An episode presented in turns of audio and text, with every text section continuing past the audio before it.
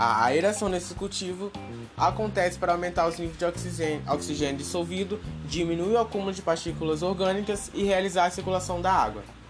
Nos cultivos extensivos e semi-extensivos, a aeração é realizada através de bombas junto com o próprio movimento das marés.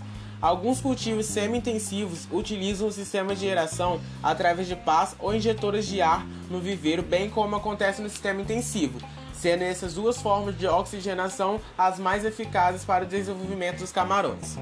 Um dos fatores que mais comprometem um cultivo sem dúvidas são as doenças que acometem os viveiros, pelo fato de haver pouca tecnologia de defesa contra bactérias, protozoários, fungos e o mais agravante de todos, os vírus.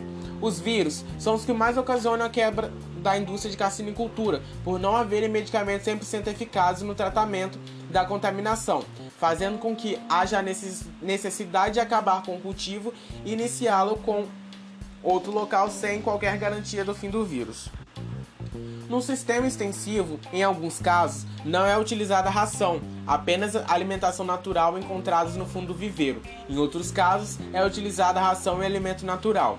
Quanto maior a densidade de organismos, maior é a necessidade da utilização de ração de boa qualidade, para que os nutrientes essenciais para o desenvolvimento dos camarões possam acontecer de forma eficaz e que não traga problemas para a qualidade da água. Sendo assim, nos cultivos nos sistemas semi-intensivos não há possibilidade de alimentação ser apenas natural, pois a ração é consumida apenas pelos camarões, impedindo que sobre para outros organismos da base da cadeia também se alimentarem.